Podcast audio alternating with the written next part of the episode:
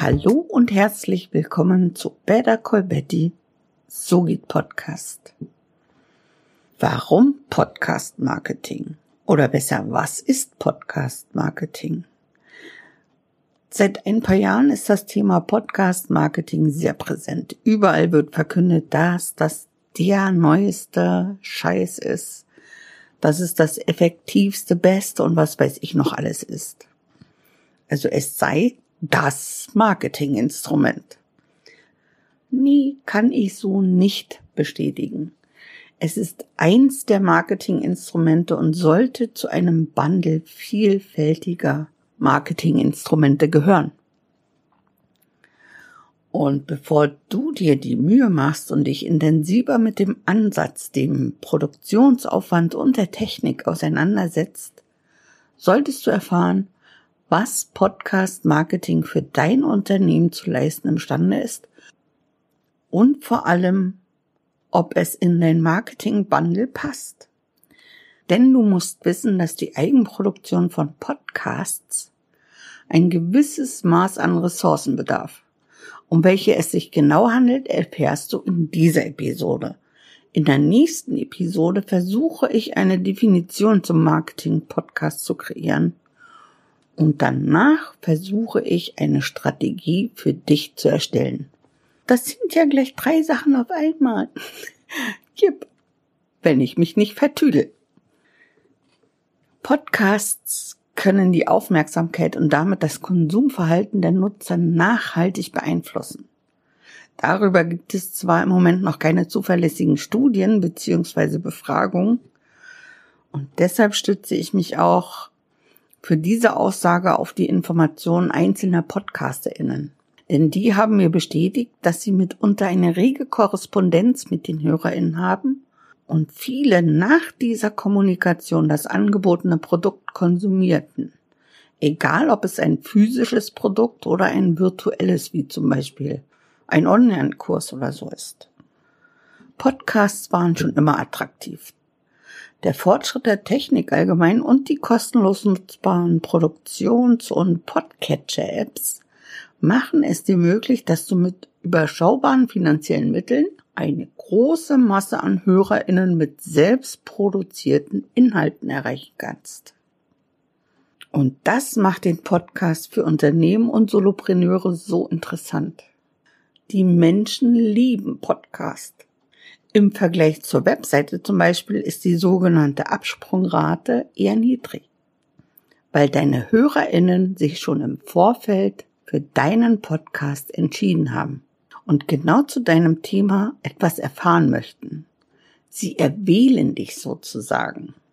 Du kannst ja mal die Probe machen, wie das funktioniert. Öffne einen Podcatcher, iTunes oder Spotify, whatever, und gib in das Suchfeld ein beliebiges Thema ein. Du bekommst Vorschläge und wählst dann das für dich ansprechendste oder informativste Cover und hörst dir eine Episode an.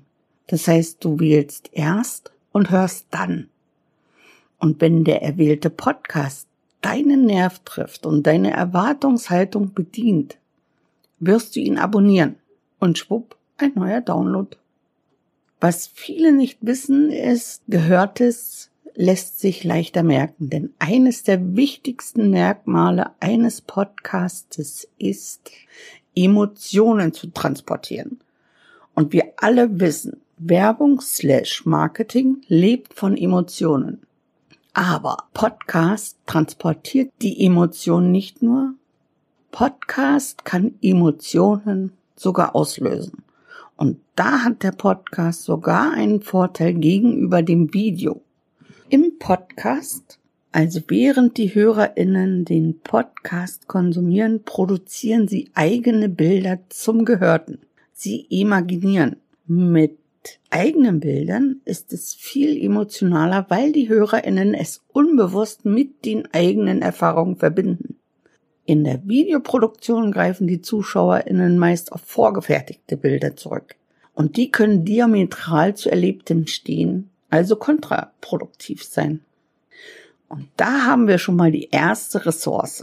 Versetze dich in deine Zielhörerschaft und konstruiere ansprechende Bilder durch Emotionen. Bediene die Erwartungshaltung, vielleicht durch persönliche Geschichten oder indem du von deinen Erfahrungen berichtest. Und vergiss bitte nicht den CTA, Call to Action, die Handlungsaufforderung.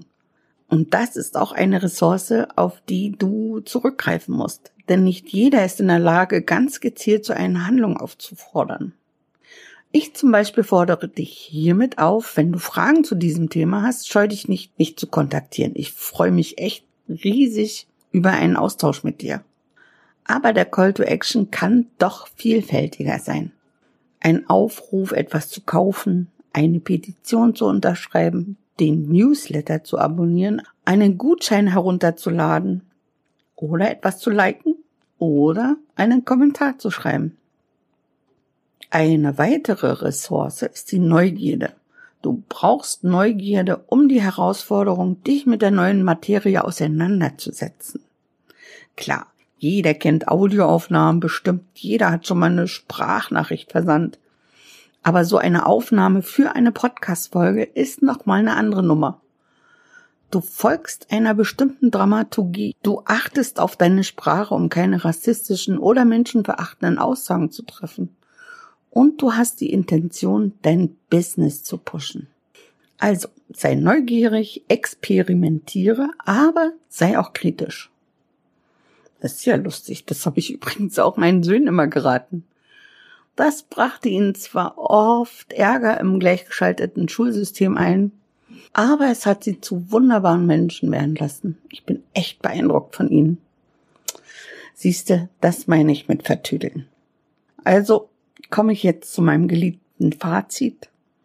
Podcast transportiert und erzeugt Emotionen. Versetze dich in deine potenziellen Kundinnen und erschaffe ein Bild von ihrer eigenen Welt, sodass sie gar nicht umhin können, als dein Produkt zu konsumieren. Fordere deine HörerInnen gezielt auf zu reagieren. Gib ihnen einen Anlass, sich bei dir zu melden. Denn hast du erstmal Kontakt mit ihnen, kannst du sie lenken. Und dann bleib neugierig, bleib nicht stehen, sei innovativ, geh mit dem Fortschritt und bleib kritisch. Denn eins weiß ich, du hast etwas zu sagen, sag es mit einem Podcast. Bleib hervorglänzend. Bye!